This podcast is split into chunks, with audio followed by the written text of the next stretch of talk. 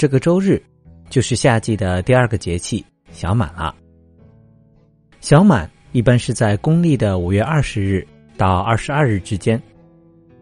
在《说文解字》这本中国古代的讲解汉字的图书中，对“满”字的解释是“满，盈溢也，从水生”，也就是说，“满”就是东西多到能溢出来的意思。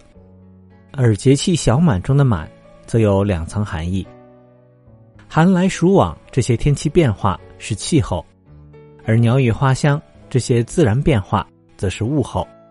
小满。则既表示了气候，又表征了物候。在气候方面，小满是指雨水充沛。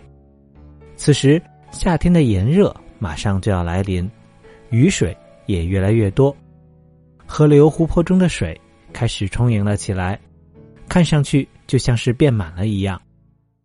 尤其是南方地区，有“小满不满，干断田坎；小满不满，芒种不管”的说法。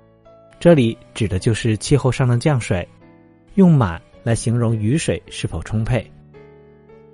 如果小满的时候田里蓄不满水，就有可能导致田地干裂，影响种植。而小满的另外一层意思，则是指物候方面的，说的是小麦的籽粒开始饱满，但是还没有完全成熟。《月令七十二候集解》中说到。四月中小满者，物之于此，小得盈满。这个意思就是说，在小满的时节，正好是小麦形成籽粒的时候，麦粒这个时候开始饱满起来，但是还并没有成熟，所以叫做小满。到了小满，气温开始快速的升高，北方地区的人们也会慢慢感觉到夏天的炎热了。小满的三候都与作物有关。一候苦菜秀，苦菜是一种常见的野菜。小满节气之后，苦菜会变得漫山遍野。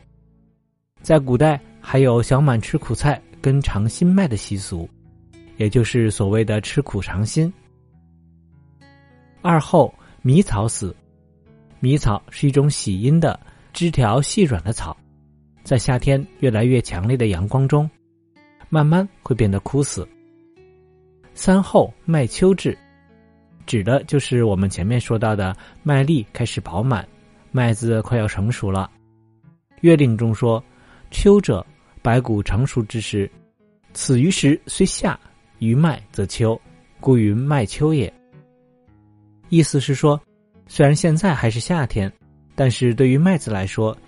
已经到了成熟的季节，所以可以说是麦秋了。在民间习俗方面，一些地区现在还保留着小满当日或者前后一两日赶集的传统，这被称为小满会。人们通常会去集市上购买农具，买卖一些牲畜、粮食等等。有些地方也叫做下忙会，在集市上面还会有唱戏来助兴，非常的热闹。我们在二十四节气中可以发现，很多节气都是成对出现的，比如小暑、大暑、小雪、大雪、小寒、大寒等等。那为什么小满之后没有大满呢？这是因为从提醒农事的角度来说，小满之后应该聚焦的不是成熟的收割，而是继续种植，这样才能有源源不断的粮食收获。所以，小满之后的节气是芒种，而不是大满。另外，小满寓意着江河渐满，水开始变多。那如果是大满的话，听上去就会是很多暴雨，河水暴涨，这很容易会形成淹没农田的洪涝灾害。所以也有说法说，只有小满没有大满，其实是体现了古人的思想。我们常说月满则亏，水满则溢，月亮太圆了，就意味着。开始向缺损转变，而水太满了就会溢出来。这句话是用来比喻事物发展到极端，就会向相反的方面去转变。这也是万物发展的规律。比如，我们还会用一些其他意思相近的词语，就像物极必反、物盛则衰、乐极生悲等等。